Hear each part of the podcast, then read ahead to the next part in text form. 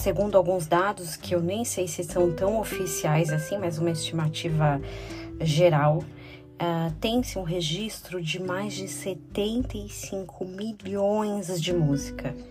Também existem mais de 3 milhões de podcasts e mais de 154 milhões de episódios de, em, em todo o mundo.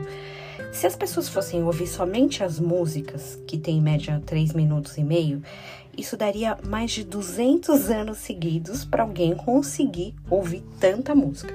Isso também de forma bem geral, né? Não dá para medir exatamente.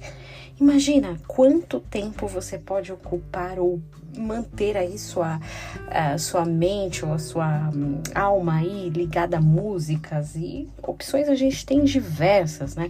Hoje tem o Spotify, além das rádios que a gente só tinha antigamente, né? Tem, tem tanta opção que nós podemos ficar aí o dia inteiro com a cabeça cheia de música. E claro, a música tem uh, sua relevância, é importante, às vezes, em momentos de dificuldade, de tribulação, você colocar um louvor que, re, que reafirme as verdades de Deus para a tua vida, vai te fortalecer aquelas verdades bíblicas. Isso vai te ajudar a fortalecer, vai te ajudar a memorizar.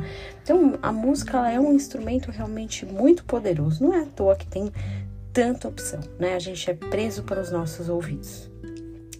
A Bíblia diz em Lamentações 3:26 que é bom aguardar a salvação do Senhor em silêncio.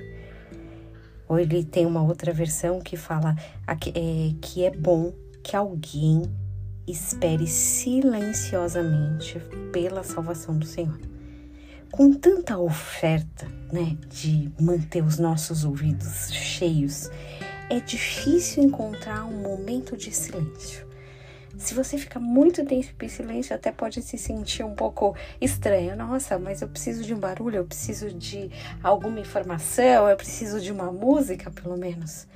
Mas nosso momento de quietude, de silêncio, de fecha todos os barulhos, mesmo que bons, ao nosso redor, também é relevante.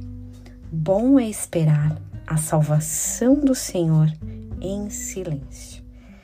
Eu sei que você tem um dia aí bem agitado pela frente, ou talvez você está ouvindo o podcast num horário que você já passou por um dia muito agitado.